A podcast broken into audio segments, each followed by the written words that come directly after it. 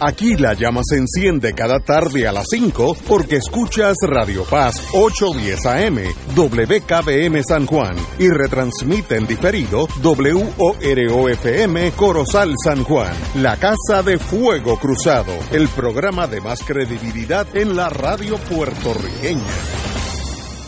Esta emisora y sus anunciantes no se solidarizan necesariamente con las expresiones que escucharán en el siguiente programa. Son las 5 de la tarde, hora de escuchar Fuego Cruzado, el programa de más credibilidad en la radio puertorriqueña, en las voces de Ignacio Rivera y sus panelistas invitados con su discusión política dinámica e incisiva de los acontecimientos más importantes del momento. Fuego Cruzado comienza ahora.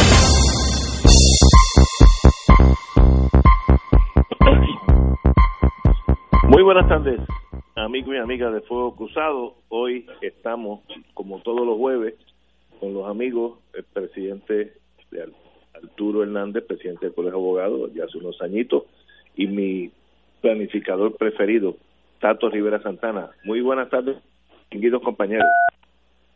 Buenas, tardes, tanto, tanto a ti, Ignacio, como a Tato y a todo el público que nos escucha. Buenas tardes, Antes que todo, como, como, mencioné, el, Colegio de Abogados, tengo que presentar mis respetos a la memoria de la compañera abogada Madi Pacheco García de la Noceda, que fue directora ejecutiva del colegio por muchos años. La conocí muchas veces, que entraba al colegio siempre tan amable y tan considerada con uno. Yo voy allí a comprar sellos, a veces voy a almorzar al colegio y su presencia era inspiradora por la tranquilidad que inspiraba. Así que la distinguida compañera, eh, Madi Pacheco, sabe que estarás en nuestra memoria de todos los asociados a nuestro colegio de abogados. Así que mi, mi más profundo respeto a ti y a su señor esposo, Quique Julia, que todos lo conocemos, y sencillamente eh, vuelvo y repito mis condolencias a toda la familia de doña Madi Pacheco García de la, de la Noceda. Como usted fue presidente, Arturo, usted tiene la palabra. Muchas gracias, Ignacio. Te lo agradezco sobremanera porque yo quería también dar esa nota luctuosa, como tú lo has dicho, porque Madi Pacheco fue una persona extraordinaria, ¿eh? extraordinaria yo te puedo decir que fue una incansable colaboradora y trabajadora para nuestro colegio de abogados. Ella, como tú bien dijiste, fue directora del colegio de abogados bajo varios presidentes del colegio. Muchos, sí. Sí, varios, muchos. Y bajo mi presidencia formó parte del equipo de trabajo que le restó muchas horas de descanso y de desvelo para apoyarnos a nosotros en las posturas y en la defensa de nuestro colegio cuando era asediado por los detractores del colegio, que dieron lucha grande, pero jamás derrotaron al colegio. Madi fue una insigne e ilustre abogada y colegiada, de excelencia absoluta, pero sobre todo un excelso ser humano, repleta de sencillez y de profundidad generosa, clara, honesta, de altos principios y absoluta solidaridad con los necesitados. Esa era Madi Pacheco, una mujer, un ser humano lleno de gracia y de virtudes, con algún defecto o error. Gracias a ello sabíamos que era un ser humano. Así es que vaya nuestro abrazo solidario verdad de apoyo en un momento tan difícil a su esposo, nuestro amigo y distinguido colega, distinguido compañero abogado eh, Enrique Quique Julián Ramos, a su hija, también colega nuestra, Madi Muñoz Pacheco, y a toda su familia. Nuestros pensamientos se elevan al universo, clamando por lo que estoy seguro que ella tiene adjudicado, que es un descanso eterno y en paz que descanse en paz nuestra eterna amiga Madi Pacheco. Eh, Tato, no sé si conociste a la compañera. Sí, sí, quiero quiero unirme a las palabras tuyas, Ignacio, y a la de Arturo. no, no tengo mucho más que añadir que no sea expresar mi solidaridad, mi, mi cariño a sus seres queridos, a, su esposo eh, Quique Julián, a quien sí conozco mucho más que a ella, porque estuve muy vinculado a Quique, o Quique vinculado a mí cuando era líder estudiantil en la Universidad de Puerto Rico, y él fue parte del equipo de abogados que nos representó en muchos de aquellos casos que ocurrieron en el 1981, en la huelga universitaria del 1981. Y Quique Julián junto a Chino González y una eh, lista de, de, abogados intachables y de, y de gran prestigio en Puerto Rico, nos representaron de gratis, sin cobrarnos un centavo, eh, y nos sacaron a puerto. Así que, que hicieron un trabajo extraordinario. Eh, y, y me provoca mucho dolor porque sé que Quique es un ser humano eh, también de una alta sensibilidad. Eh, igual me provoca dolor el hecho de que sé que sus hijas tienen que estar eh, sufriendo esta partida realmente inesperada a Maribolga, a quien sí conozco y, la aprecio muchísimo, pues le expreso mi cariño y mi solidaridad. Sé que son momentos muy duros, sobre todo en estas circunstancias cuando las dificultades que impone lo que implica todo este asunto del coronavirus no, nos impide darle la despedida que se, que se merecen o que normalmente le damos a nuestros seres queridos y a los que apreciamos muchísimo. Pero sabemos que, el, que los sentimientos de amor y de, y de cariño eh, y de humanos, sentimientos profundamente humanos que, hay en ese núcleo familiar, en ese entorno familiar de Mari Pacheco, eh, saben y, y van a lograr eh, superar este momento tan difícil eh, y le van a honrar su memoria, la, la, van a honrar como, como ella se merece, eh, que es en el recuerdo y seguir nosotros acá los que quedamos vivos eh, representando los asuntos más dignos que ellos representaron en sus vidas. Eh, Ignacio, de acuerdo con los compañeros. brevemente, brevemente creo que es justo informar que una vez se vaya normalizando toda nuestra vida colectiva, el Colegio de Abogados, eh, según he sabido, va a tener un momento en que habrá de anunciar eh, algún acto póstumo para honrar la memoria de nuestra compañera. Así es que no escapen a ello porque estaremos haciendo las honras que corresponden en el momento que nos permitan las circunstancias actuales. Excelente, buen, buen punto, compañero. Bueno, señores, empezamos ahora con la parte, aterrizamos, no, ahora no aterrizamos en la verde, aterrizamos en Washington.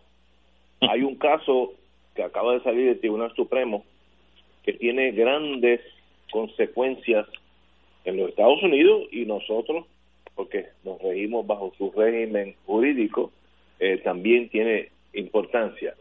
Y es el, el, Tribunal Supremo revocó hoy unánimemente las convicciones a dos gatilleros políticos, ya se acerca uno a pensar que eso puede pasar en Puerto Rico, donde por jugarretas políticas cerraron el puente, eh, creo que era George Washington, que da de New Jersey a Nueva York, para que el alcalde de ese pueblo eh, quedara mal en, en New Jersey.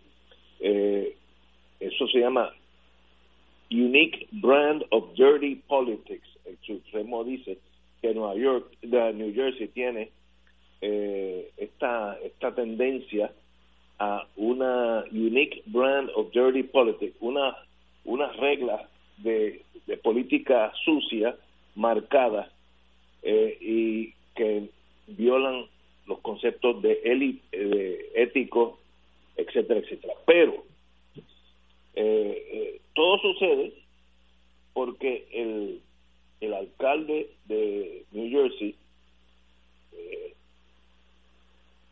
una, una comunidad, te voy a decir ya mismo. Eh, el alcalde de New Jersey no favorecía al gobernador republicano Chris Christie eh, a su reelección en el 2013. Y entonces estos señores, que eran gatilleros, ayudantes al gobernador, vuelvo y brinco, aplica Puerto Rico, cerraron los accesos al George Washington Bridge y creó un tapón que dice lasted for days, duró por días el tapón. Mira lo que estoy diciendo que clase de tapón. Eh, y el Tribunal Supremo dice que aunque critica las acciones de estos dos gatilleros, que se llaman William Baroni y Bridget Ann Kelly, estos solamente estaban buscando ganancias políticas, political gains, and not personal profit. No estaban allí para beneficiarse. Por tanto, dice, la ley federal no aplica en estos casos porque tiene que haber ánimo de lucro o tentativa de lucro en estos casos de fondos, sean estatales o federales. Y aquí lo que había es jugando a la política unos contra otros, eh, los señores de del gobernador Chris Christie, pues que sabemos cómo terminó, pero eso es aparte, eh, pues jugaban pelota dura y sencillamente ah, le arruinaron uno o dos días a decenas de miles de uh, amigos de New Jersey o de Nueva York que cruzan por ese puente diariamente. Pero si no hay el lucro del tumbe, no hay delito federal. ¿Por qué digo esto?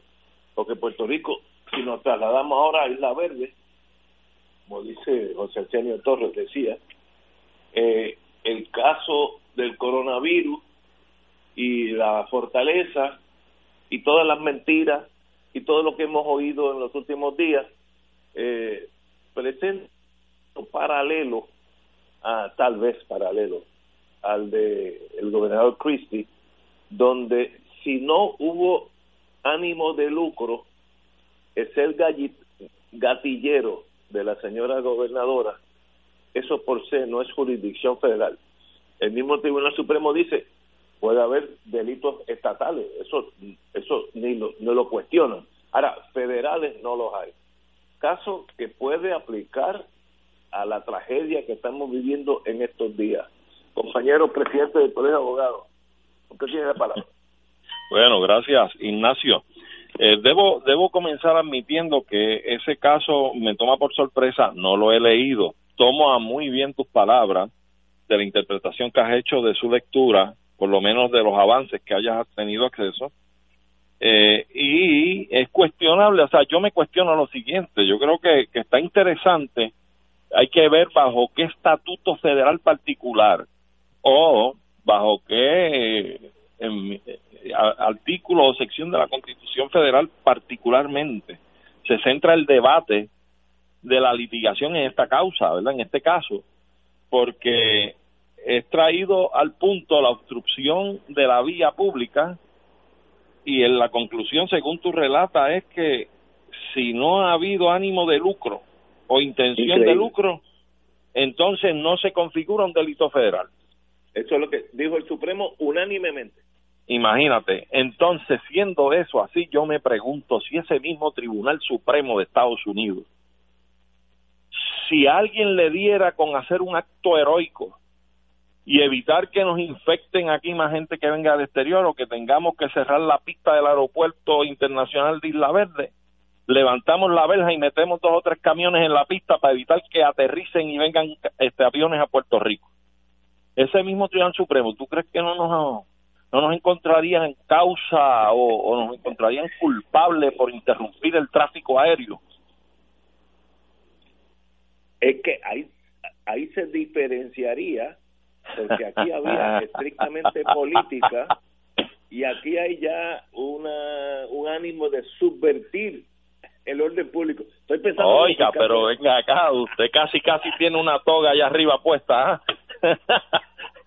Mira, Ignacio, precisamente de eso es que se trata. El ojo y la lupa es diferente. Yo estoy seguro que habrá de ser diferente. Eh, Puerto Rico tiene una condición política que lo va a diferenciar muchísimo de, de un análisis como ese, aunque aplique de la misma forma, va a haber un, un malabarismo jurídico en el Tribunal Supremo de Estados Unidos para tratar de eso mismo que tú has señalado, e, ese, ese verbo, de diferenciar eh, una causa de la otra, porque entrar a una pista del aeropuerto para detener el tráfico aéreo no tiene ningún ánimo de lucro tampoco. Aquí no está una, no hay, no existe una conspiración de dar un tumbe económico, pero obviamente podría haber una diferenciación por la condición política particular del país. Como tú bien dices, pueden traer por los pelos que es un asunto, una actividad subversiva, ¿verdad? De interrumpir un tráfico aéreo, de una comunicación que está amparada por todos los reglamentos y las leyes federales y demás. Y entonces la galletita que va a salir del horno va a ser otra. ¿Eh? Así es que es interesante ver cómo esto a la luz de los intereses políticos, fíjate que tú bien señalas que el alcalde de New Jersey es uno que no estaba a favor del regreso en una reelección aparentemente del gobernador republicano de New Jersey. La pregunta es si el alcalde era demócrata o no. Lo era, lo era. Lo era. Lo era. Pues entonces, para que tú veas, esa familia se protegen uno a los otros, demócratas y republicanos. Eh, pero el elemento, el elemento allí, yo creo que la lupa que se utiliza va a ser uno general para los Estados Unidos que pues, es normal para ellos y dentro de una dentro de una métrica, ¿verdad? Que realmente evalúa los asuntos de asunto en asunto, los va evaluando de acuerdo a los intereses particulares importantes para ese gobierno, ese sistema, es que va a tener la interpretación que se le vaya a dar y lo podemos ver así a, a, raíz y a partir de toda la historia de la jurisprudencia. Este, así es que porque el derecho es cambiante y los intereses cambian también. Así que es probable que lo que aplique allá no necesariamente aplique estrictamente a Puerto Rico. Pero, como siempre ocurre, esto estará por verse el día que algo similar pueda ocurrir aquí. Tenemos que ir a una pausa, regresamos con Tato Rivera Santana y este interesantísimo caso. Vamos a una pausa. Fuego Cruzado está contigo en todo Puerto Rico. Farmacia San Rafael, la primera farmacia de comunidad especializada en Puerto Rico, brindando servicios desde 1952. Le queremos informar que estamos disponibles en esta época del COVID-19, lunes a viernes de 8 de la mañana a 5 de la tarde. Recibimos sus recetas por email a farmacia.fsanrafael.com o por fax 787 721 4165 Prescripción 787-724-3307. Recuerde, Farmacia San Rafael, 787-724-3333.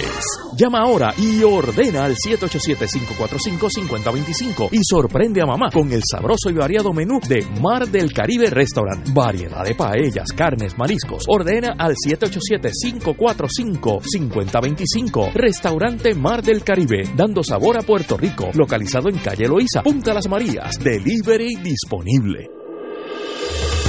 Fuego Cruzado, el programa de más credibilidad en la radio puertorriqueña, es ahora la tribuna abierta de análisis noticioso, con diversas perspectivas que exploran el trasfondo de lo que acontece a diario y cómo nos afecta. Escucha Ignacio Rivera y sus panelistas invitados de lunes a viernes en Fuego Cruzado en transmisión diferida a las 10 de la noche por Oro 92.5 FM. Fanático del deporte, la mejor información y el mejor análisis lo escuchas los sábados a las 2 de la tarde por Impacto Deportivo con Javier Sabat y el más completo elenco en deportes por Radio Paz 810 AM y en las redes sociales Facebook Impacto Deportivo Radio PR Twitter e Instagram Impacto underscore Deport juntos impactando el deporte nacional. Y ahora continúa Fuego Cruzado. Regresamos, amigos y amigas. Tato, antes de, darte la palabra, eh, el, el mismo parte de prensa indica que esto es una continuación de una visión del Supremo de hace años y dice, en el 2016, el Tribunal Supremo eh, eliminó la convicción del gobernador de Virginia, Robert McDonnell, quien había, había sido sentenciado a dos años de prisión por aceptar luxury gifts eh, regalos de lujo, lo voy a decir ahorita cuáles eran, y otras prestaciones eh, de un constructor del gobierno de Virginia. Eh, el, el Tribunal Supremo dijo esto era estas prácticas eran políticas aunque no éticas pero eran eh, no no constituyen un delito. Lo si constructor es como si yo le diría vamos a decir que Tato Rivera Santana fuera jefe de planificación y yo le digo mira yo yo represento a Adjuntas Construction. Yo tengo un avión ahí bimotor en en Isla Grande. Cuando tú lo quieras usar es tuyo, tú llamas y, y, vuela para donde tú quieras. Y, y de paso, para que no tengas problemas automóviles eh, mientras estás en planificación, aquí hay un Ferrari, estoy hablando correctamente, un Ferrari que es tuyo hasta que tú ceses de ser, en este caso, gobernador, en el caso de trato planificador. El Supremo dijo, es que aquí no hay acto vandálico de, de fraude, de tumbe, sencillamente un amigo a otro amigo que debilita las acusaciones federales por estos casos donde marginan en, en lo impropio o en lo ilegal. Se le deja, el Supremo ha ido marchando hace ya tres, cinco años hacia que estos problemas son estatales y no federales, con las consecuencias que eso conlleva en un caso como el de Puerto Rico, de tribu. Tato. Mira, eh, ustedes han comentado sobre este caso eh, los detalles técnicos eh, con la información que ha salido. En el caso de, de la información y el parte de prensa, obviamente se requiere entrar de lleno al análisis de lo que es la sentencia y la decisión de, del Supremo. Pero nada más, al escucharlo a ustedes, me, me da la impresión de que el Tribunal Supremo tiene una gran elasticidad, una gran elasticidad en, la, en las decisiones que toma que naturalmente como se ha discutido y se ha estudiado en, precisamente en, el tema del derecho, pues las decisiones del Supremo la toman seres humanos que no están fuera del contexto social, eh, político, ideológico en el que viven. Y de ahí los cambios y las decisiones que en un momento eh, son contradictorias con las que se tomaron anteriormente. Ahora, yo, yo quisiera eh, eh, sobre esto eh, añadir a lo que planteó Arturo Hernández sobre si, si la aplicación de este tipo de decisiones y sentencias del Supremo eh, va a ser en Puerto Rico igual como va a ser en los estados. Y yo creo que en Puerto Rico hay una larga historia, una, una lista larga, por cierto, de, de acontecimientos y eventos donde las decisiones que toman los tribunales de Estados Unidos son distintas a las que tomarían si lo que estén evaluando, sentenciando, ocurriera en un estado de Estados Unidos. Y nada más me recuerda así eh, de, de cercanía en el tiempo eh, lo que fueron los casos de los desobedientes civiles en Vieques, que por cierto, Ignacio, yo creo que tú tuviste de cerca en alguno de esos casos. Fui eh, abogado. Pero, pero eso es un trespassing, o sea, por lo que nos acusaron a los miles de desobedientes civiles, fue por un trespassing que en, en Estados Unidos es una multa y en Puerto Rico los jueces federales nos aplicaron sentencias de cárcel eh, de un mes, de dos meses, de tres meses, hasta de cuatro meses. En el caso de Tito Callá fue un año. Eh, la sentencia por desobedecer civilmente con un trespassing nuestra presencia en las bases de la Marina en Vieques. Así que esa esa historia que, tenemos nosotros en Puerto Rico con relación a cómo se han comportado los tribunales de Estados Unidos eh, en Puerto Rico, las decisiones del Supremo, nos dice que este tipo de decisión, esta que acaban eh, de mencionar Ignacio y que sale en los medios, eh, probablemente su aplicación en Puerto Rico sea distinta porque la van a aplicar de acuerdo al contexto ideológico de ese Tribunal Supremo que dicho sea de paso, en sus últimas decisiones ha reafirmado que el Congreso es el que tiene los poderes plenarios sobre Puerto Rico y que lo que decide el Congreso es la ley que aplica a Puerto Rico. Totalmente de acuerdo. Y yo creo que como abogado, yo diría mi intuición es esa es la ley de la nación y estas cosas, estos pecadillos pequeños entre políticos ya no son jurisdicción federal per se, Ahora hay que ver si a Puerto Rico, cuando llegue la hora de la verdad, si le apliquen la misma norma USA, porque esos dos casos, el del 2016 del alcalde de, del gobernador de Virginia, es un caso extremo. Le regalaron un Ferrari que no es un Isuzu o un Ford como el mío, y le dijeron, mira, cuando, tú tengas que volar dentro del estado o para donde tú quieras, para eso, para, eso, para, qué somos tuyos amigos, tú vuelas donde tú quieras, en mi avión. Dijeron, ahí no hay quid pro quo, no hubo eso a cambio de un contrato. Y, eso es venta de influencia. Le, le pregunto ese, ese, ese, es el punto. Ese es el punto, Ignacio. Inclusive se me parecía mucho en la narrativa al caso que hubo eh, aquí a nivel federal, pero que se trabajó en San Juan, eh, el caso de Héctor Martínez, que hoy es senador otra vez, que se trataba más o menos de, del obsequio de unos boletos y unos pasajes aéreos y hotel para ir a ver unos espectáculos, una pelea sí. a los Estados Unidos de, Norteamérica y entonces pues fue procesado acá a nivel federal y sabemos ya en qué paró el caso finalmente, ¿verdad? Este, no sabemos, fíjate si si fue bajo el crisol de un análisis como este que se da en esta jurisprudencia o no, no lo recuerdo de la sentencia, eh, la determinación del caso de Héctor Martínez y del señor Bravo de, de American Eagle, eh, o digo, de, de la Ranger American. sí, la cosa es que, que me hace recordar también que en efecto eh, aquí, mira, la, la, como decía Tato Rivera, eh, los jueces no están abstraídos de nuestra realidad cotidiana, de las pasiones, de los prejuicios, de las consideraciones ideológicas, etcétera. Hemos visto cómo, tú sabes que hay un estatuto que habla sobre los beneficios o no de la extensión de unos beneficios bajo el seguro social a residentes o no residentes de los estados. Correcto. se ha resuelto recientemente el caso, creo que fue bajo el juez Besosa, si no me equivoco. No, el juez, el, el juez El Pi. El Pi, el Pi. Correcto.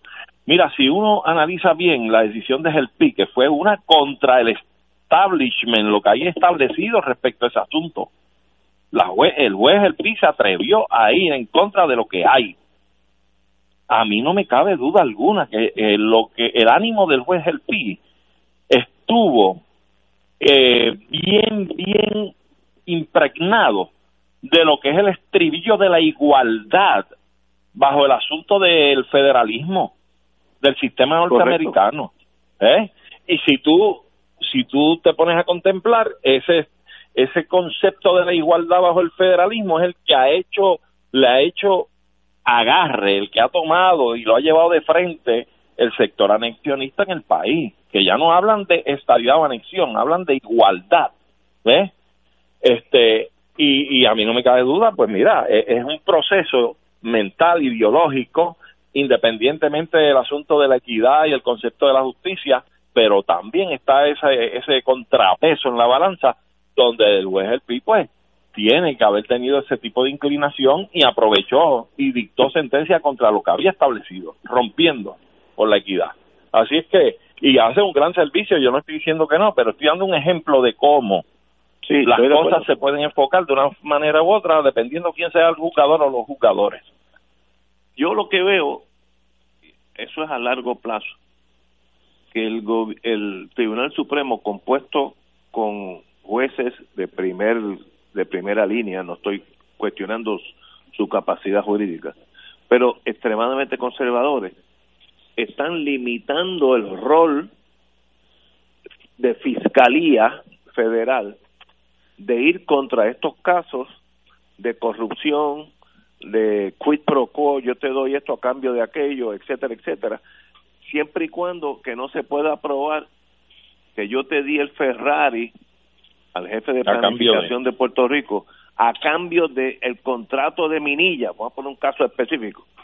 Pues si yo no puedo probar eso, pues Tato se queda con el Ferrari. ¿Quién, quién no le da regalado un Ferrari a quién? lo cual demuestra es yo no quiero entrar en ese mundo, ese mundo va a seguir corriendo con todas las particularidades de corrupción, de comprar favores, etcétera, etcétera. Y eso los estados, a cada uno por su lado, serán los que tienen que ejecutar esas leyes. El caso nuestro específico del senador, ay, se me olvidó el nombre, eh, y, y el jefe de Ranger American. Héctor Martínez. Eh, Héctor Martínez. Héctor Martínez, el senador Héctor Martínez. Y el señor al Bravo. lado del caso, y Héctor Bravo, que es mi querido amigo, eh, al lado del caso de Florida, de Virginia, es nada. Cuando digo nada, es nada. Ese caso salió después del caso nuestro local y yo dije, mire, con ese caso la revocación es automática, así así sucedió, ¿no? Eh, pero más allá de los casos representa una visión conservadora del derecho donde la intromisión del gobierno federal es autolimitada y los estados son los que tienen el deber o el derecho de acusar a que ellos estimen que han vendido influencia, etcétera, etcétera.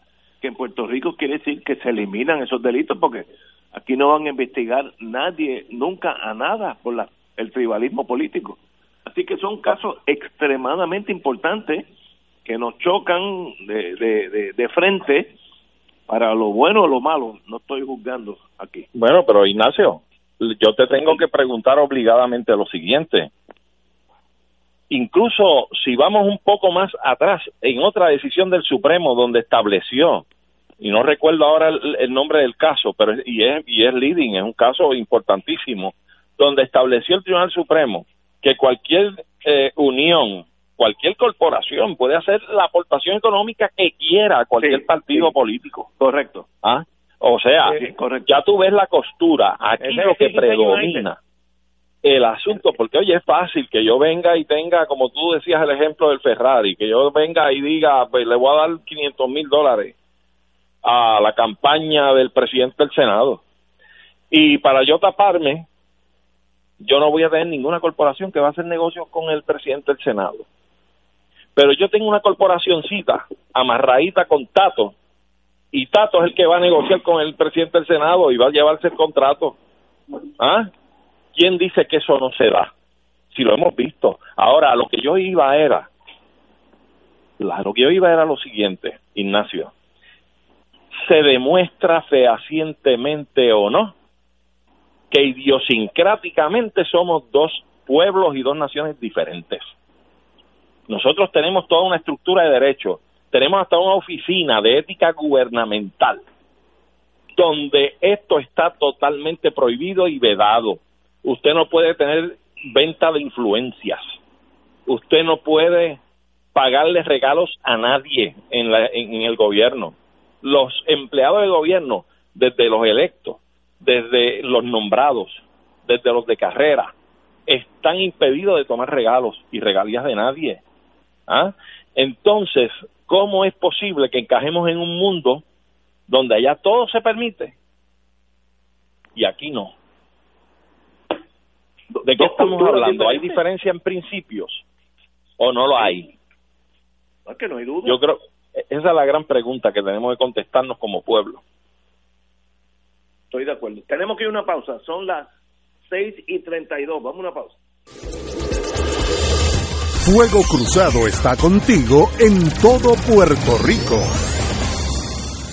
Llama ahora y ordena al 787-545-5025 y sorprende a mamá con el sabroso y variado menú de Mar del Caribe Restaurant. Variedad de paellas, carnes, mariscos. Ordena al 787-545-5025. Restaurante Mar del Caribe, dando sabor a Puerto Rico. Localizado en calle Loíza, Punta Las Marías. Delivery disponible. Se ha creado una iniciativa, la Alianza por Nuestros Héroes de la Salud, para proteger al personal médico que trabaja en hospitales durante la emergencia del COVID-19. A través de este esfuerzo, se le proveerá al personal de los hospitales el equipo protector que tanto necesitan en estos momentos. Infórmate en la página de Facebook de MCS Foundation, porque la salud de todos es nuestra prioridad siempre. Un mensaje de la Alianza por Nuestros Héroes de la Salud y esta emisora. En Oro 92.5 FM, Radio Paz 810 y el Canal 13 estamos trabajando a tono con la emergencia que en estos momentos está viviendo Puerto Rico. Estamos ofreciendo nuestros servicios al máximo con el personal disponible según nos permitan las circunstancias. Si tiene un mensaje para ofrecer a sus asociados, clientes o personal, solo tiene que llamar al 787-349-7949, 787-552-0825 y nuestros empleados le comunican al personal de ventas para atender su necesidad. A nuestros clientes estén en comunicación con su ejecutivo o ejecutiva de ventas que continúan ofreciendo sus servicios como de costumbre. Recuerden los teléfonos 787-349-7949 y 787-552-0825. Y ahora continúa Fuego Cruzado. Regresamos, amigos y amigas, a Fuego Cruzado. Yo oí hoy eh, en la radio, ya que uno está encarcelado, al jefe de Aerostar decir algo que jamaquea. El 94.5 del tráfico aéreo entre los Estados Unidos y Puerto Rico ha desaparecido. Tenemos 5.5 de lo que teníamos antes de la pandemia. En otras palabras, por cada 100 pasajeros que entraban y salían a Puerto Rico, ahora quedan 5.5, con lo cual demuestra que ese ese capítulo nuestro de ser un atractivo caribeño turístico y comercial, presidente, desapareció en el 2019, en abril solamente, hubo 752.910 pasajeros, abril del 2019, abril del 2020, 41.692. Lo cual quiere decir que la economía de Puerto Rico, en sentido del comercio con los Estados Unidos, ha descendido 94.5% si lo, si lo extrapolamos unos a los otros. Eh, yo considero que el turismo, que era una de las empresas que iba muy bien, eh, sencillamente desapareció y tomará, no sé, Tato sabe de eso más que yo, cuatro o cinco años volver algo razonable, pero una tragedia económica que conllevará que mucha de la gente que está relacionada al mundo turístico eventualmente emigrará a los Estados Unidos o a donde sea, porque algunos pertenecen a compañías que son internacionales y pues lo, lo pueden mover a Europa, etcétera, etcétera. ¿Cómo tú ves eso, Tato? ¿Tú qué sabes, tú qué sabes eso más que nosotros? Mira, lo del turismo es algo inevitable y de hecho es de las actividades económicas que a nivel internacional han sufrido el golpe más severo, si no es la que más se ha eh, afectado con todo este asunto de la reducción en las actividades económicas que tienen que ver principalmente también con la reducción en la transportación civil y la transportación de, turismo de, de, pasajeros y viajeros que, que van a obtener otras experiencias en otros en otros países y en otras regiones. Así que el turismo es una de las actividades económicas que, que más se han afectado con el, el asunto del coronavirus y las medidas que han tenido que tomar los países para controlar la, la pandemia. Y en el caso nuestro, eh, a mí me parece muy lógico que haya una reducción sustancial en la cantidad de, de pasajeros y de vuelos que se originan en Estados Unidos hacia Puerto Rico y viceversa, de Puerto Rico hacia Estados Unidos, porque efectivamente se tomaron decisiones para que la gente no viajara eh, en Estados Unidos y en Puerto Rico para contener la, la, la pandemia y, y el nivel de los contagios. Eh, yo creo que, que es algo que incluso tiene que ver con el hecho de que en Puerto Rico no hayamos tenido una cantidad enorme de contagios de coronavirus y que tenemos unas cifras que aunque hay dudas sobre ellas, pero no hay duda de que son menores a las que han experimentado eh, muchos países, incluso Estados Unidos. Así que esa reducción en los viajes nos ha ayudado a nosotros, nos ha ayudado a nosotros a que el nivel de contagio sea menor, porque además está la realidad ahora obvia, eh, innegable, de que el epicentro de la pandemia está en Estados Unidos. y en los estados de la costa este de Estados Unidos, que es donde se originan muchos de los viajes que, que vienen hacia Puerto Rico.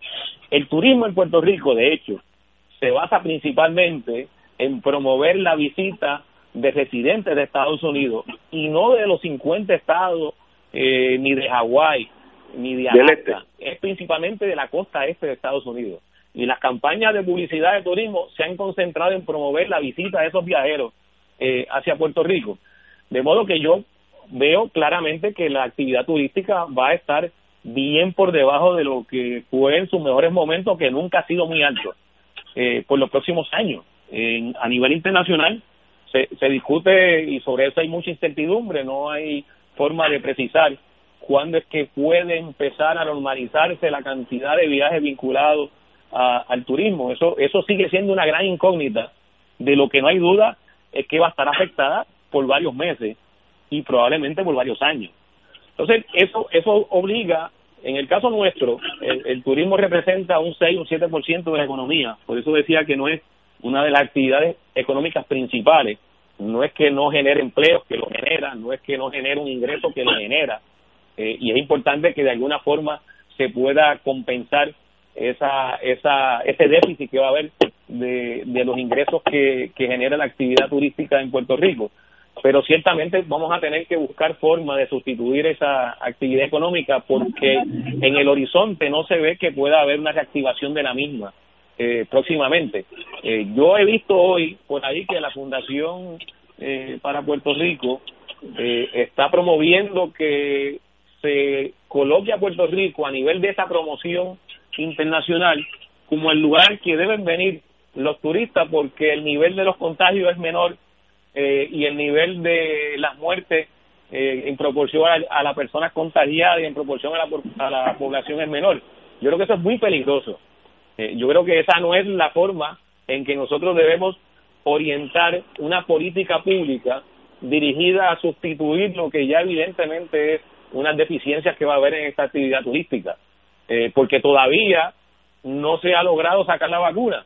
en estos días hemos estado leyendo eh, hay distintos estimados, pero más o menos todo el mundo coincide en que la vacuna se va a tardar por lo menos 18 meses en que pueda estar disponible. No obstante, los avances que se han hecho en unos y otros centros de investigación y de universidades que están trabajando con el desarrollo de la vacuna, y ojalá sea en menos tiempo. Pero lo que coinciden básicamente los estimados, la Organización Mundial de la Salud, incluso el doctor Anthony Fauci, que es el epidemiólogo de Estados Unidos, es que ese es el periodo de tiempo en que vamos a tener disponible, disponible la vacuna del coronavirus, por lo que el asunto del coronavirus, el contagio y la epidemia y la pandemia va a estar presente por los próximos, eh, por el próximo año y medio.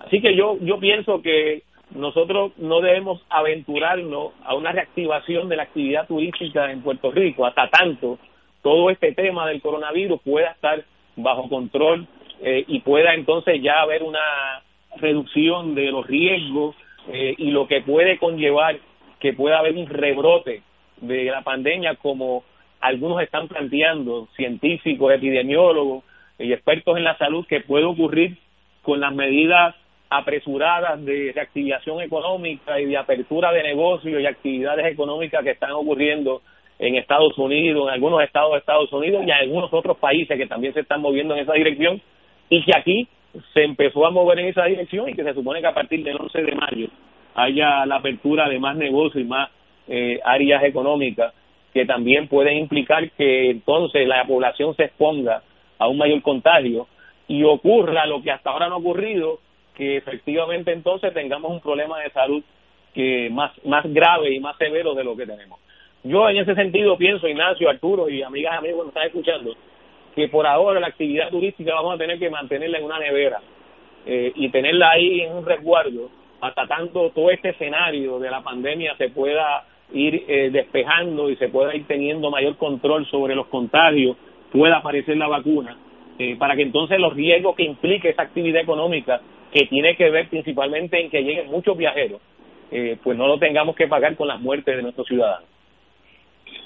Eh, tenemos que ir a una pausa, vamos a una pausa y luego regresamos con don Arturo Hernández. Fuego Cruzado está contigo en todo Puerto Rico. En Centro de Banquetes Los Cabales queremos ayudarte en la cocina. Sí, a partir del 9 de mayo y todos los fines de semana, nosotros nos encargamos de preparar las delicias que a ti y a tu familia les encantan. Te invito a que llames ahora mismo al Centro de Banquetes Los Chavales y ordenes para llevar de nuestro extenso menú, llamando al 787-767-5017 o al 787-753-9210 del Centro de Banquetes Los Chavales. Además, puedes ordenar vía email mjusticia loschavalespr.com. La pandemia que amenaza a la humanidad en estos días de incertidumbre ha puesto en peligro no solo la salud de las personas, sino que también la economía global y la subsistencia financiera de la familia y otras instituciones. Las emisoras católicas que antes de la crisis ya enfrentaban una situación precaria para poder funcionar, se ha mantenido en el aire sirviendo a la comunidad y a los fieles, brindándole aliento y promoviendo la fe y la esperanza. Ahora más que nunca, recabamos de tus oraciones y ayuda económica para mantener este ministerio. Envía tu aportación a través de la aplicación ATH móvil de la siguiente manera. Paso número uno, marca Pay a Business. 2. Busca Radio Paz 810. 3. Escribe la cantidad de donativo. Y 4. Marca enviar. Mil gracias y que Dios te colme de bendiciones por tu ayuda.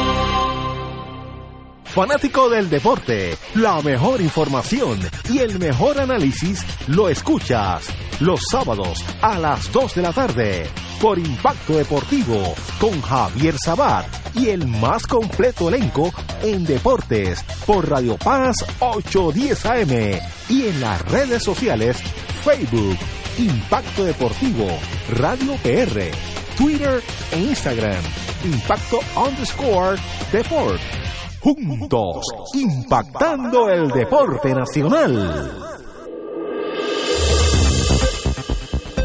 Y ahora continúa Fuego Cruzado. Regresamos, amigos. Regresamos, amigos. Eh, estamos hablando de la catástrofe turística y o comercial aérea entre Puerto Rico y Estados Unidos eh, donde dijo hoy el jefe de Aerostar que el 94.5% del tráfico ha desaparecido. Así que ahora nosotros, nuestra conexión con Estados Unidos es 5.5% de lo que era hace dos, dos tres meses. Eh, compañero Arturo. Sí, este, pues mira, Ignacio, yo coincido con, con con las preocupaciones que tú planteas y con, con lo que ha planteado Tato Rivera, porque en efecto esto ya es un asunto que ha impactado en rojo a muchas naciones de, del planeta, eh, porque pues el, tráfico aéreo se ha reducido, más sin embargo hay que señalar lo siguiente. Yo creo que a pesar de este asunto con respecto a nosotros, creo que eh, llegué a ver unas gráficas aéreas donde se demostraba que en Estados Unidos, ya con el asunto del COVID y de la cuarentena impuesta, en Estados Unidos se veía una diferencia muy marcada en términos del tráfico aéreo aún en comparación con otras jurisdicciones, como por ejemplo Europa o Asia. Es decir, que mantenían todavía un alto movimiento, sobre todo eh, interno, ¿verdad? Eh, lo que llaman eh, vuelos locales, nacionales. Así es que, no obstante, en cuanto a Puerto Rico, naturalmente nuestra actividad en, la, en la aeronáutica se ha fundamentado principalísimamente a través de, este corredor aéreo entre Estados Unidos y Puerto Rico y sobre todo, sobre todo, muy marcadamente en términos porcentuales, sobre los estados de la costa del este, que es donde mayor concentración de puertorriqueños existe. Y a su misma vez donde mucha afluencia de turistas norteamericanos ha recibido el país históricamente. Eh, claro está, esto, esa, esa costa del este eh, ha, tenido también un impacto violento con el asunto del coronavirus como en el estado de Nueva York, que, que ha sido un puntal en, en los contagios y en, hasta en cierto punto al principio mal manejo del asunto. Así que todos estos, todos estos elementos coinciden para que de un momento a otro tengamos esta situación. Yo me imagino al ejecutivo de Aerostar, después que cogieron el bizcochito del aeropuerto de Isla Verde, que rentaba o les dejaban ingresos sobre 80 millones de dólares al gobierno de Puerto Rico, este, ahora enfrentarse a esta situación. Eh, no es para menos que tengan esa preocupación, esto hay que verlo también, aún así, yo entiendo que, que impera el problema de la epidemia o la pandemia, este, porque aún así, pues, uno tiene que contrastar esto en términos de perspectiva futura eh, con el la, la soltada de, nudo que ha dado eh, Estados Unidos en cuanto a la ley de cabotaje para el transporte de carga aérea internacional y pasajeros internacionales a los aeropuertos nuestros de Ponce, Aguadilla y Carolina. Este, eso habrá que verlo, a ver si eso en algo ayuda y ver cómo eso despunta ahora. Yo creo que estos son los momentos cuando hay crisis, cuando hay dificultades, donde uno tiene que ser creativo.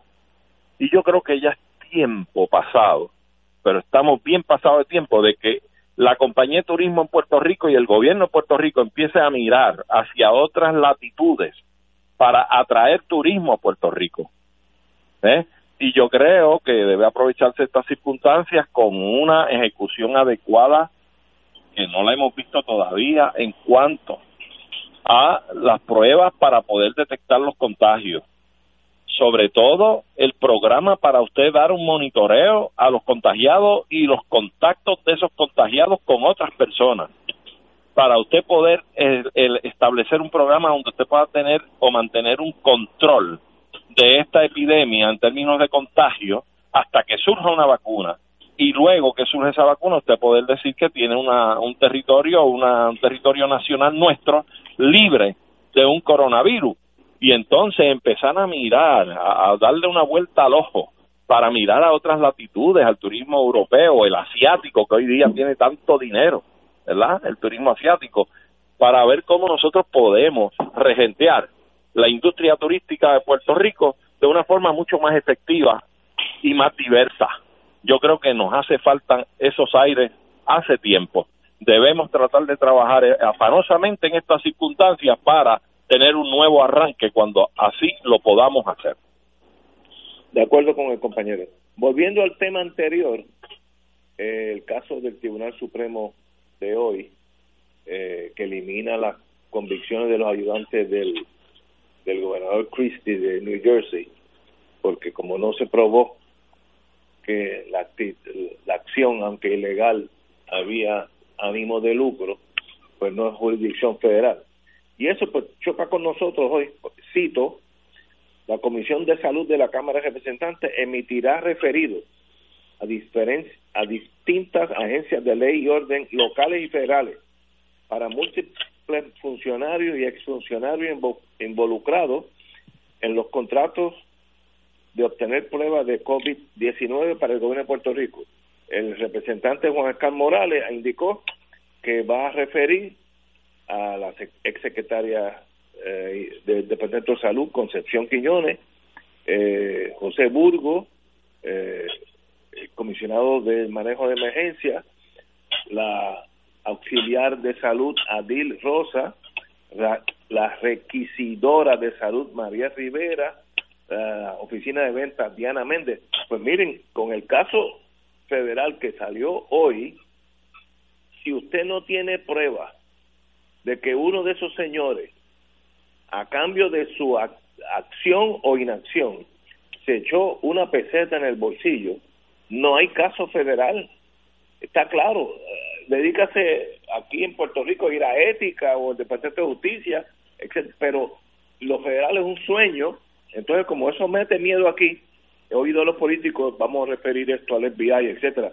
Eh, mire, el FBI ya tiene la decisión del Supremo y tenía la del 2016 del, del, del gobernador de Thompson eh, de Virginia. Con eso, lo nuestro aquí local mi predicción es, morirá en la nada. Absolutamente nada va a pasar. Compañero presidente del Colegio de Abogados. Pues mira, este, yo precisamente tenía esto en la mira también porque me llamó la atención el que bajo el informe parcial que se está anunciando por la Comisión de Salud de la Cámara, se, expresa que hay esta posibilidad de estos referidos a estas entidades. Y como tú bien dices, si esta decisión del Supremo aplica a nivel de los Estados Unidos y demás y lo van a tener que aplicar en Puerto Rico, pues el FBI ya tiene una contestación a lo que se le refiera. Pero aquí hay, como yo marcaba hace un rato, una gran diferencia. Nosotros como país tenemos una legislación y tenemos unos unas instituciones para velar por la legislación nuestra en términos de lo que es la venta de influencia, malversación de fondos públicos, eh, negligencia en el desempeño del deber, eh, etcétera. Así es que aquí están los gente, está la oficina del FEI, es uno de los posibles referidos que terminaría o no, de acuerdo al proceso, eh, radicando cargos en corte, cargos criminales o no. También tiene la oficina de ética gubernamental, tiene el contralor. Ahora, yo hasta hasta cierto punto me pregunto si estas entidades no han comenzado ya a hacer una investigación de estos hechos que, que son de conocimiento público. ¿ah? Porque entonces que estamos en lo mismo, en la ineptitud, la ineficacia. Vamos a ver qué pasa, a ver si podemos derrotar el augurio que tú haces de que aquí nada habrá de pasar. Porque es que hemos visto que aquí basta con una renuncia para que tengas entonces un sello de impunidad.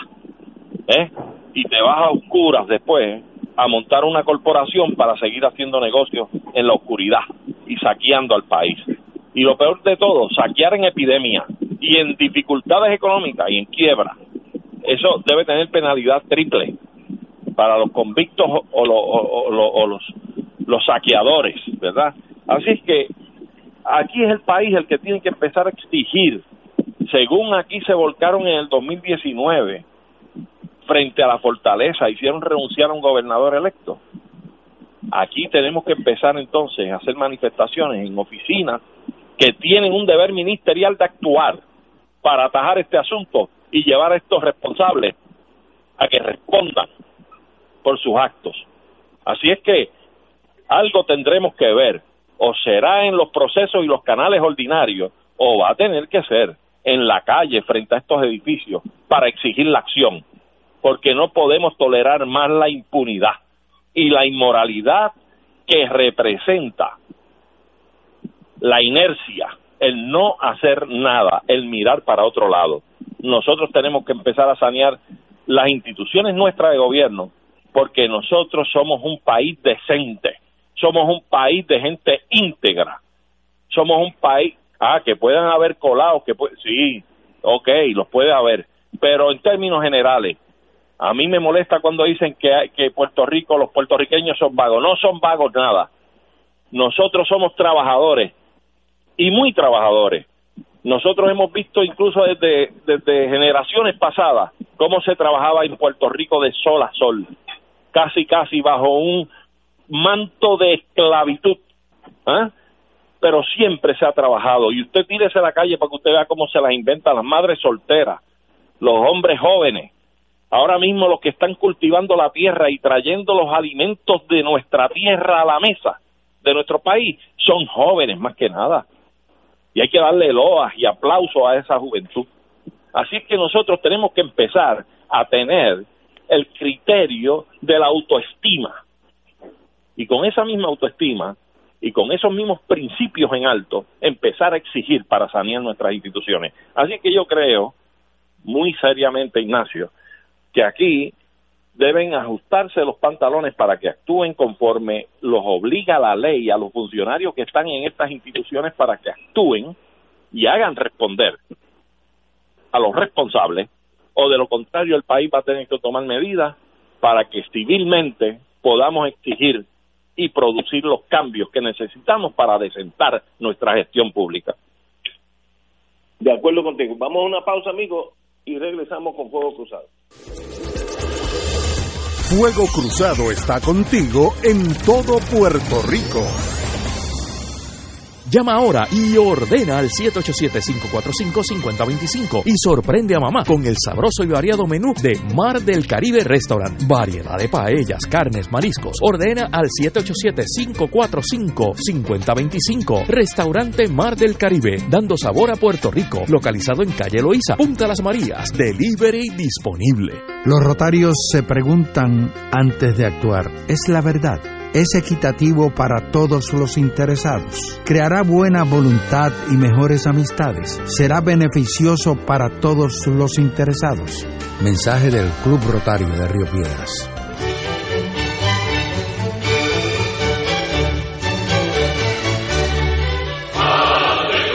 Reina del cielo, alégrate, aleluya. Porque el que mereciste llevar en tu seno, resucitó como lo había dicho. Aleluya. Ruega por nosotros a Dios. Gózate y alégrate, Virgen María. Aleluya. Porque ha resucitado Dios verdaderamente. Oremos. Oh Dios, que por la resurrección de tu Hijo, nuestro Señor Jesucristo, has llenado el mundo de alegría. Concédenos por intercesión de su Madre, la Virgen María, llegar a alcanzar los gozos eternos por Jesucristo nuestro Señor. Gloria al Padre, al Hijo y al Espíritu Santo, como era en un principio, ahora y siempre, por los siglos de los siglos. Amén.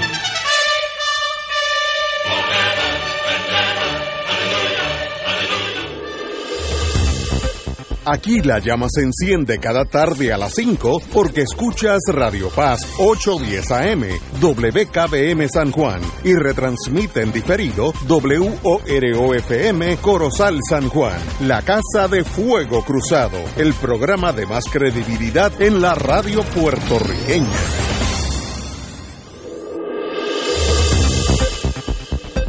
Y ahora continúa Fuego Cruzado.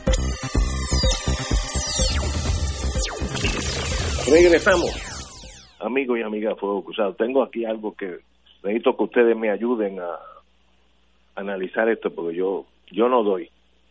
Como todos sabemos, en Estados Unidos el, el señor Biden va a ser el candidato del Partido Demócrata. Ya eso se decidió, eh, no hay contendiente. Eh, el senador de independiente de Vermont, Ah, se, se, me escapa el nombre ahora, eh, ya mismo Sanders. Eh, ¿Perdón? Bernie Sanders. Sanders, Sanders, indicó que no está corriendo, pero Puerto Rico, que una, una jurisdicción como Italia, rayando en, en el anarquismo, eh, dice que va, tenemos que cerrar la primaria de todos modos demócrata, aunque ya Biden es el candidato porque eh, Sanders tendría derecho a delegados ante la convención eh, y sencillamente pues como tiene ese derecho los puertorriqueños tienen que invertir no sé cuántos cientos de miles de dólares en una primaria que es absolutamente académica. El señor representante Connie Varela radicó una medida para eliminar este gasto inútil, como dijo él, muy bien de paso. Eh, ¿Qué fin público tiene cientos de miles de dólares en una primaria donde el resultado ya se sabe y es estrictamente cosmético saber cuándo el delegado Sanders se llevaría a una asamblea que ya no existe en sentido contencioso? yo no veo por qué Puerto Rico, un tribunal va a decir no, se celebre, gastemos aún, aún con, en la quiebra que estamos, aún con los problemas de la pandemia, gastemos lo que sea, yo no sé cuánto dinero. Eh, si me dicen mucho me da un ataque, así que miéntanme, pero, pero cuídenme. ¿Cómo es posible que nosotros estemos atascados con estas cosas tan chiquitas de la vida? No entiendo. Tato. Bueno, es que eso es consecuencia de haber aceptado que en Puerto Rico se celebren las primarias de los partidos norteamericanos. Yo creo que ese es el pecado original y, y es algo realmente atrofiante. el, el hecho de que esas primarias se celebren en Puerto Rico, sufragadas con fondos nuestros, con fondos nuestros. Así que yo, yo me opongo eh, por el mismo por el mero hecho de que se trata de, de acciones políticas que se inscriben perfectamente en lo que es la realidad de los 50 estados de Estados Unidos, pero que no tienen la misma razón de ser en el caso nuestro cuando nosotros somos un país distinto. Quizás son las primarias de otro país en las cuales nosotros no, no debemos participar, aunque sí debemos estar interesados en lo que son los resultados políticos de lo que finalmente ocurra en las elecciones en Estados Unidos. Pero entonces el agravante, como tú muy bien mencionas, Ignacio, es que en estas circunstancias, en estas condiciones, en este nivel de crisis económica, de crisis social, de crisis institucional, que en parte era lo que estaban ustedes comentando en el segmento anterior, antes de irnos a la pausa, cómo, cómo todo este asunto de la corrupción no lo pueden manejar las instituciones nuestras, porque las instituciones nuestras están debilitadas no solo porque ha habido ideológicamente una campaña para debilitar las instituciones públicas, sino además porque el virus de la política partidista controla muchas de estas instituciones, incluyendo las instituciones que deben aparentar estar ajenas y vacunadas contra ese virus de la política partidista, como son las instituciones y las agencias que manejan la justicia, las investigaciones, el Departamento de Justicia, el panel de fiscal especial independiente, la Oficina de Ética Gubernamental. Pero hoy yo creo que todos y todas en Puerto Rico tenemos la convicción de que esas instituciones no están funcionando y mucho de lo que ocurre en cuanto a resultados de esas instituciones está matizado, está aguijoneado por el elemento político partidista. En ese caso, específicamente de la investigación que está llevando a cabo la Cámara de Representantes sobre todo el traqueteo que ha habido en la compra de las pruebas del coronavirus y lo que ocurrió en el Departamento de Salud y el traqueteo y el esquema de corrupción que ha salido a la luz pública. Yo creo que ahí se evidencia claramente cómo las instituciones están disfuncionales eh, y el elemento político partidista es el que está prevaleciendo. Los funcionarios que deciden son seleccionados por su vinculación en cuanto a la militancia política del partido que ganó las elecciones. Eh, no por sus méritos, no por su talento, no por su capacidad intelectual, por su capacidad profesional, por su expertise en el área particular que le toque trabajar. No, no, el, el criterio principal es si fue un militante, si participó activamente en la campaña electoral, pero además tiene que estar vinculado al grupo particular que dirige el partido que ganó las elecciones. O sea, que no solo tiene que ser fiel a esa institución, sino que tiene que ser fiel a la particular ganga que está intronizada en el partido que gana las elecciones. Entonces es un panorama extremadamente desalentador eh, para el país. Entonces, eh, eh, esto adquiere unas dimensiones de mayor complejidad y de mayor tragedia, porque no merecemos como país que las instituciones públicas no funcionen, necesitamos que funcionen esas instituciones públicas.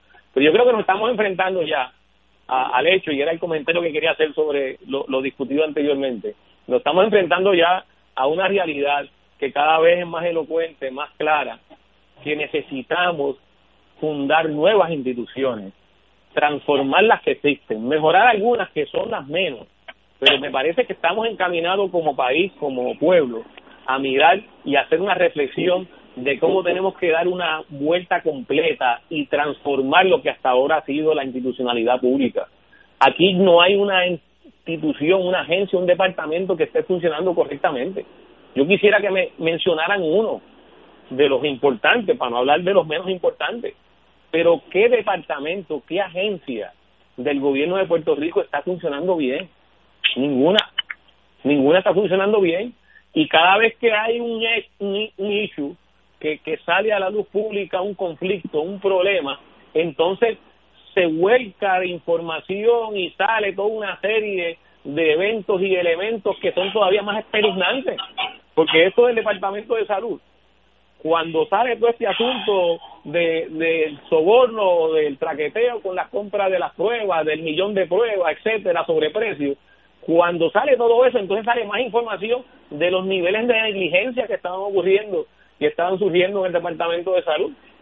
sea que, que, que esto es un escenario que nosotros como país tenemos que mirarlo, pero con el rigor de tomar decisiones. Ya no podemos hacer una reflexión por hacerla y quedarnos pasivamente. Tenemos que esa reflexión acompañarla de una acción transformadora de, de esta realidad que estamos viviendo, que en el caso nuestro tenemos además el problema o la gravedad de que nuestro marco de acción nos los limita a la condición colonial.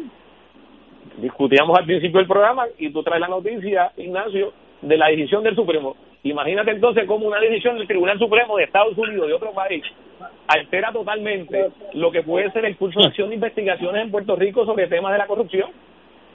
Y ese es un caso, porque hemos visto otros casos que tienen que ver con asuntos que han sido de mucha discusión en los últimos años, particularmente lo que tiene que ver con la ley promesa y la Junta de Control Fiscal. Y las decisiones que está tomando la jueza Laura Taylor Swain, que revocó la ley 29, que ahora los municipios están ante prácticamente una pared de frente a la pared que les dice que si los obligan a pagar el Pay As You Go y la tarjeta de salud, tiene que cerrar la mayoría de los municipios porque no pueden operar, porque no van a tener el dinero, no van a tener los fondos para poder operar. Así que este, este es un escenario que requiere que nosotros lo miremos en su totalidad, que estudiemos y nos acerquemos con rigor y honestidad a los elementos complejos que están presentes, pero para tomar decisiones, para tomar decisiones. Y esas decisiones tienen que ver con tomar decisiones políticas que están directamente vinculadas al asunto del estatus colonial del país, porque el estatus colonial nos limita, nos, nos cierra opciones, nos amarra las manos. Aquí se aprobaron leyes de quiebra en la legislatura durante el cuatrenio de Alejandro García Padilla y el Tribunal Supremo de Estados Unidos la revocó. Aquí se han aprobado leyes como la Ley 29 y una Junta de Control Fiscal que nadie eligió en Puerto Rico, que la impuso el Congreso de Estados Unidos, decretó que esa ley no se podía implantar y como el gobierno no la estaba intentando y planteó que iba a mantenerse, fue la jueza Laura Taylor Swain, una jueza federal, y la jueza le dio la razón a la Junta de Control Fiscal como se esperaba que ocurriera. O sea que estamos amarrados y estas realidades tenemos que mirarlas para transformarlas. Cuando hablábamos ahorita de turismo, escuchaba muy bien Arturo Hernández planteando que el turismo tenemos que verlo con una perspectiva de horizonte más amplio, no solo orientado a los estados de la costa este de Estados Unidos. Claro, cuando salgamos de toda esta realidad, porque por, lo, por el próximo año y medio no hay posibilidades de que nos movamos en dirección a reactivar la actividad turística. Pero cuando eso se despeje, pues lo correcto y lo sensato es que nosotros podamos mirar hacia otros mercados, que permita que lleguen visitantes de otros mercados, de otros países, y que podamos ampliar la oferta turística, igual nuestras promociones turísticas hacia el exterior. Pero nosotros, y yo recuerdo esto sí muy bien, tenemos unas enormes limitaciones porque quien da las visas para que los turistas vengan a Puerto Rico es un consulado o una embajada de Estados Unidos. Yo, yo recuerdo, porque salió en la prensa, esto fue para el 2006, que la directora de la compañía de turismo fue en un viaje comercial a China en el 2006. Y en el 2006 se estimaba que para el 2010, es decir, en los próximos 5 o 10 años, a partir del 2006, iban a ingresar al mercado de viajeros turísticos cerca de 200 millones de chinos, de ciudadanos, ciudadanos chinos. Y muy bien, la compañía de turismo y el gobierno de Puerto Rico miró una oportunidad ahí para ver cómo podía participar en un por ciento de ese mercado de nuevos viajeros chinos. ¿Y qué pasó? Que cuando se da esta visita en China, luego de tener conversaciones con las autoridades del gobierno chino, tuvieron que ir a la embajada de Estados Unidos a ver si podía haber algún mecanismo que permitiera flexibilizar las visas de turistas para que los chinos pudieran visitar a Puerto Rico. Estas son realidades de nuestra eh, condición colonial que nos impide que nosotros adoptemos las políticas económicas, las políticas de desarrollo que más nos convengan, porque naturalmente Estados Unidos y todas sus instituciones van a actuar en función de sus intereses y no de los intereses de Puerto Rico, como ha estado claramente demostrado a la saciedad en los últimos años. Totalmente de acuerdo. Vamos a una, no, no vamos a una pausa. Vamos con el compañero don Arturo Hernández. Pues mira, este Ignacio, yo coincido con lo que ha planteado Tato, pero en este asunto yo quiero precisar lo siguiente. Como tú bien señalas, Sanders ya no es candidato a la presidencia de los Estados Unidos. Bueno, vamos a establecer claramente, lo, a reiterar lo que he dicho anteriormente en otros programas. No creo en estas primarias. Son primarias de partidos de los Estados Unidos de Norteamérica. Nosotros no tenemos nada que ver con ellos, excepto que son los amos. Son los, los, los emperadores, los, los, que, los que tienen invadido a Puerto Rico. Es la realidad.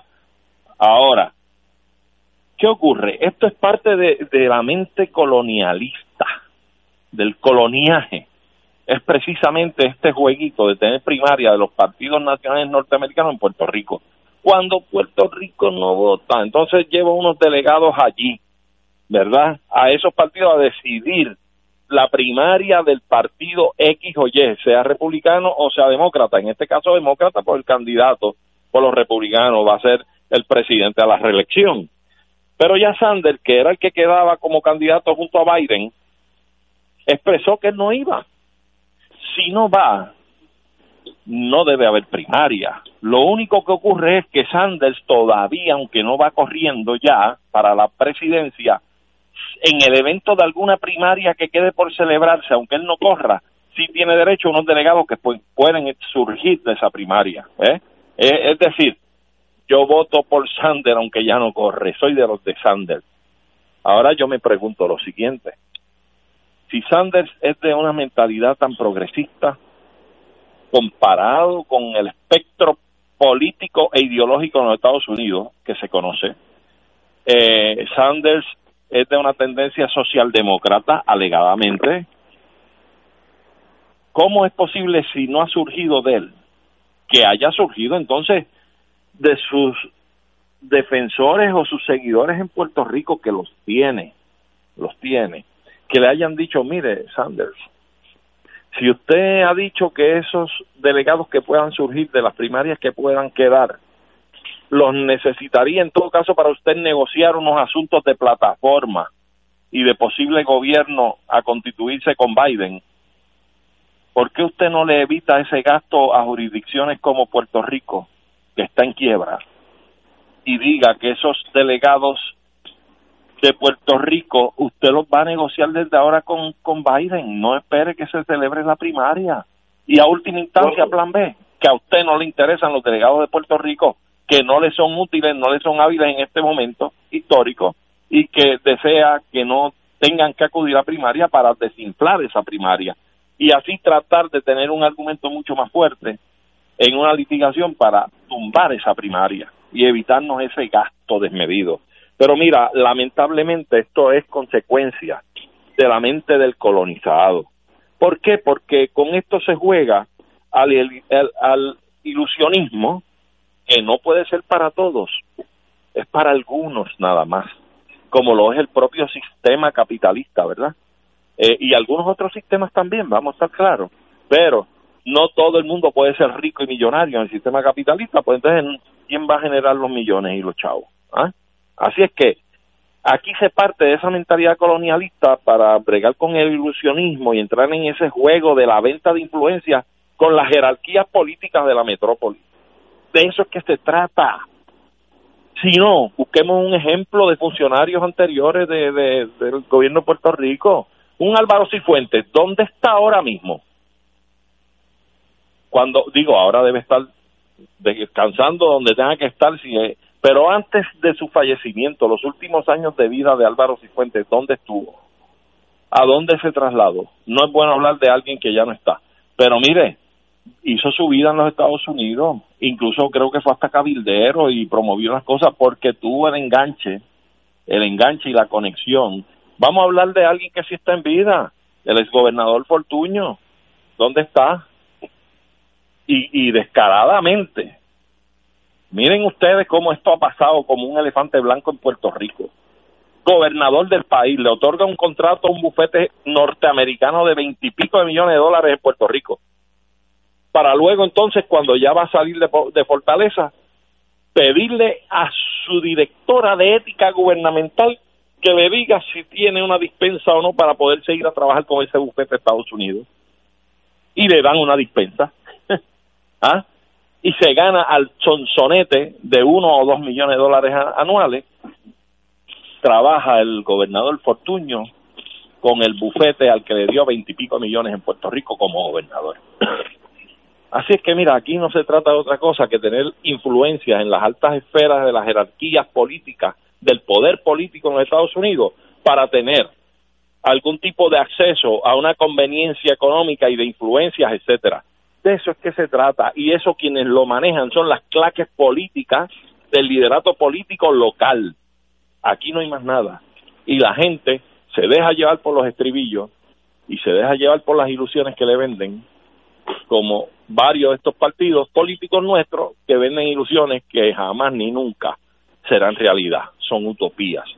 Así que es lamentable porque yo si fuera por mí sancionaba esas primarias ipso facto, eso no nos quita ni nos da nada a nosotros como pueblo, como país, nada nos deja, al contrario, gastos para que se acomoden dos o tres individuos que juegan toda su vida a la política. Vamos a una pausa, amigos, y regresamos con Fuego Cruzado. Fuego Cruzado está contigo en todo Puerto Rico.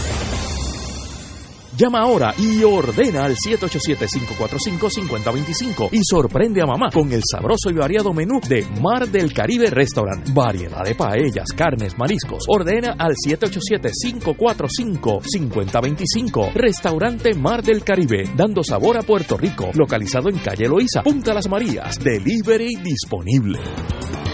Dale una vuelta al mundo los viernes a las 2 de la tarde y repasa las noticias y acontecimientos más relevantes, los sucesos que trascienden límites territoriales y sus protagonistas son objeto de discusión y análisis de nuestro panel. Para ampliar la perspectiva noticiosa de nuestra audiencia, emprende una vuelta al mundo. Cada viernes, comenzando a las 2 de la tarde por...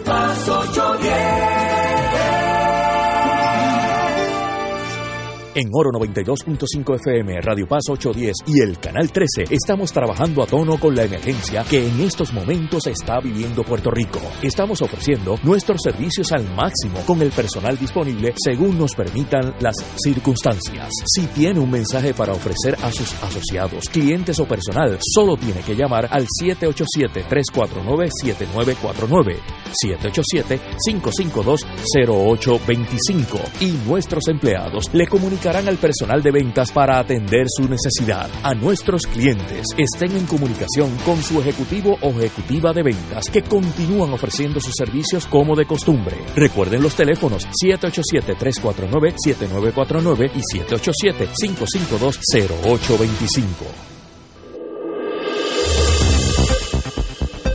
Y ahora continúa Fuego Cruzado.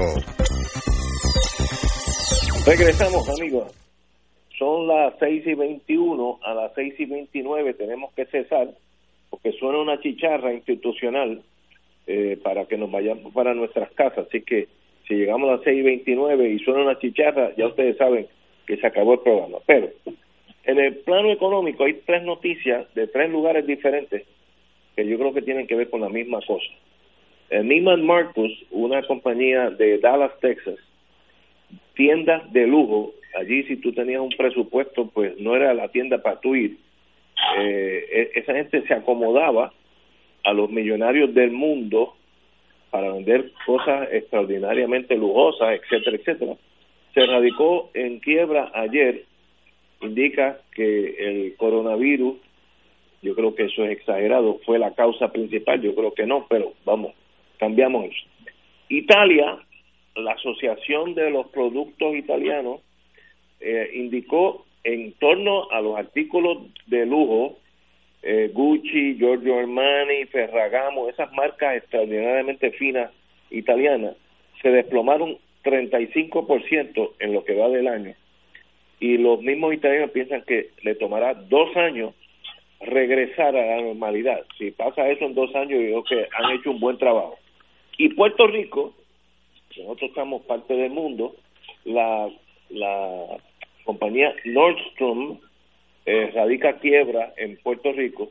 Ellos estaban en el modo San Juan, una compañía mayormente clase media alta arriba y pues con este golpe a la economía de Puerto Rico, el desplome de hace unos años y ahora tormenta, terremoto y coronavirus, pues no aguantó Nordstrom. Pero yo creo que lo interesante aquí es examinar que yo creo que el sistema económico nuestro, como lo conocemos, ya no va a ser igual. Vendrá otra cosa, eh, no sé si habrá espacio para los Nordstrom o, o eh, Neiman Marcus, los productos super caros y lujosos de Italia, esas marcas privadas extraordinarias italianas. El mundo cambió, tal vez estoy equivocado, yo no sé mucho de eso. Compañero, el planificador nuestro. Mira, eh, Ignacio, hay un hecho objetivo y real. Con este asunto de la pandemia, el nivel de consumo a nivel mundial se redujo dramáticamente. Así que la gente redujo el consumo, compró menos porque la gente no salía de la casa. Eh, y a eso se, se añade el hecho de que también se redujo el ingreso disponible para el gasto porque muchas eh, personas se quedaron desempleados sin sus ingresos. Eh, nada más en Estados Unidos las la cifras van sobre los 35 millones de desempleados. En el caso de Puerto Rico, escuché a la secretaria del Trabajo hoy decir que sobre 300 mil personas han solicitado el, el desempleo. Eh, así que son niveles eh, extraordinarios que no se han visto ni hay referencias que no sea la, la Gran Depresión del año 1929. Así que es de esperar que haya una reducción en el consumo y que eso lo esté sintiendo eh, la, las tiendas, los establecimientos que se dedican a la venta de, de bienes. Ahora, en el caso de los centros comerciales, se viene observando una tendencia a la reducción significativa de su participación en las ventas comerciales. Eh, de hecho, hay mucha literatura que ha surgido y algunas de las razones que se adjudican para esta reducción es el hecho de que las ventas por Internet eh, han crecido exponencialmente y casi hay una relación proporcional en la medida que aumentan las ventas por Internet, se reducen las ventas en, en los centros comerciales y en los establecimientos. Así que ahí hay una tendencia que venía ocurriendo y traigo esto porque en el caso de Nordstrom, en el San Juan Mall, eh, más bien obedece a esto eh, que venía acumulándose y no tanto al coronavirus y a la pandemia. Eh, el Yo creo que lo que ha venido a darle es el golpe de, de suerte, el, el, última, la última copa que, que colmó la copa.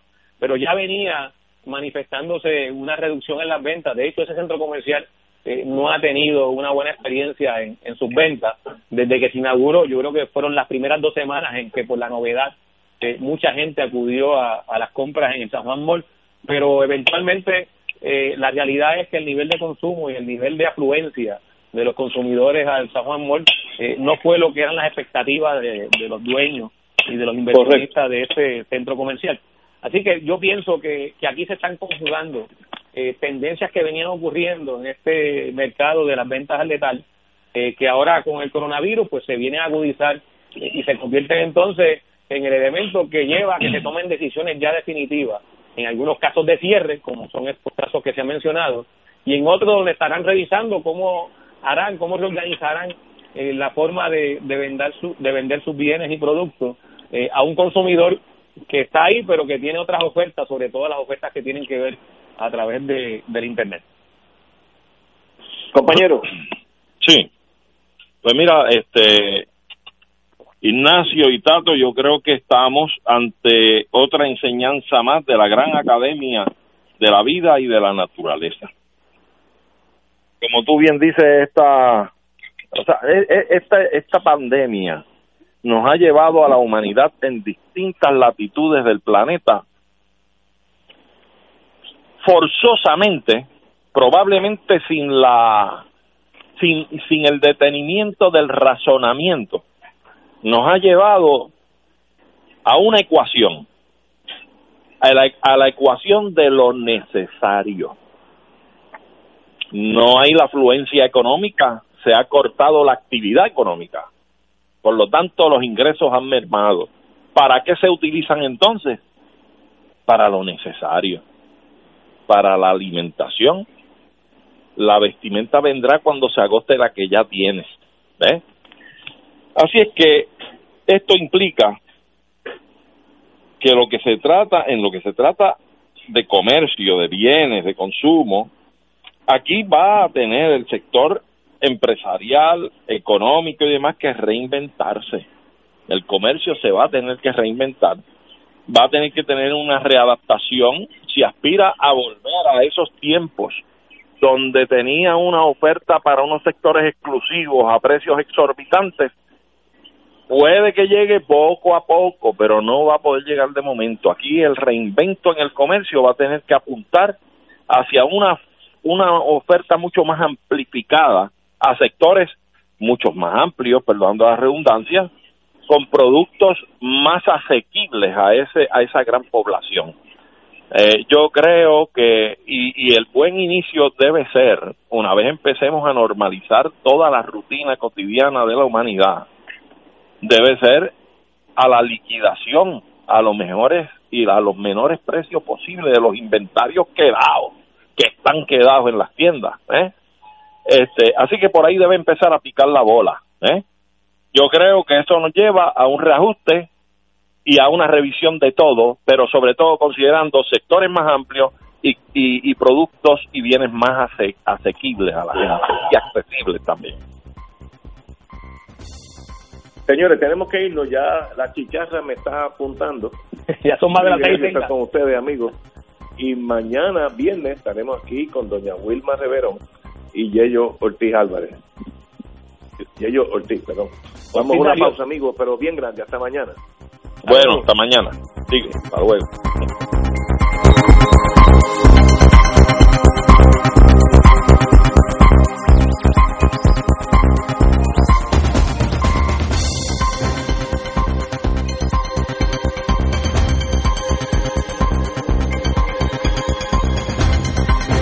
Esta emisora y sus anunciantes no se solidarizan necesariamente con las expresiones vertidas en el programa que acaban de escuchar.